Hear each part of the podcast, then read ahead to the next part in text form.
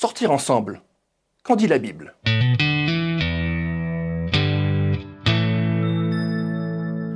Si l'expression sortir ensemble ne se trouve pas dans la Bible, cette dernière fournit aux chrétiens un certain nombre de principes qu'ils se doivent d'appliquer avant leur mariage.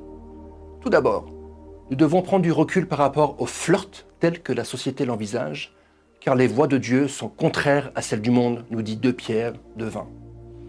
Alors que la société nous encourage à sortir ensemble autant que possible, le plus important est de découvrir la personne avant de nous engager dans une relation avec elle.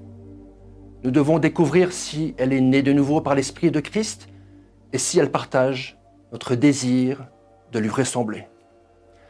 L'objectif ultime de toute fréquentation est de trouver un conjoint pour toute la vie. 2 Corinthiens 6, 14 et 15 nous dit qu'un chrétien ne doit pas épouser un incroyant car cela affaiblirait sa relation avec Christ et compromettrait ses valeurs morales. Lorsqu'on est dans une relation sérieuse avec quelqu'un, il est important de se souvenir d'aimer le Seigneur par-dessus tout. Se comporter comme si l'autre était tout, ou du moins la chose la plus importante pour nous, ou bien le lui dire, relève de l'idolâtrie qui est un péché. De plus, nous ne devons pas profaner nos corps par des relations sexuelles préconjugales. L'immoralité sexuelle est un péché non seulement contre Dieu, mais aussi contre notre propre corps, selon 1 Corinthiens 6, 18.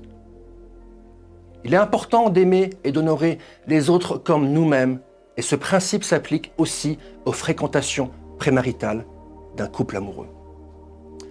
Appliquer ces principes bibliques dans le cadre de ces fréquentations est le meilleur moyen de poser un fondement solide pour notre futur mariage.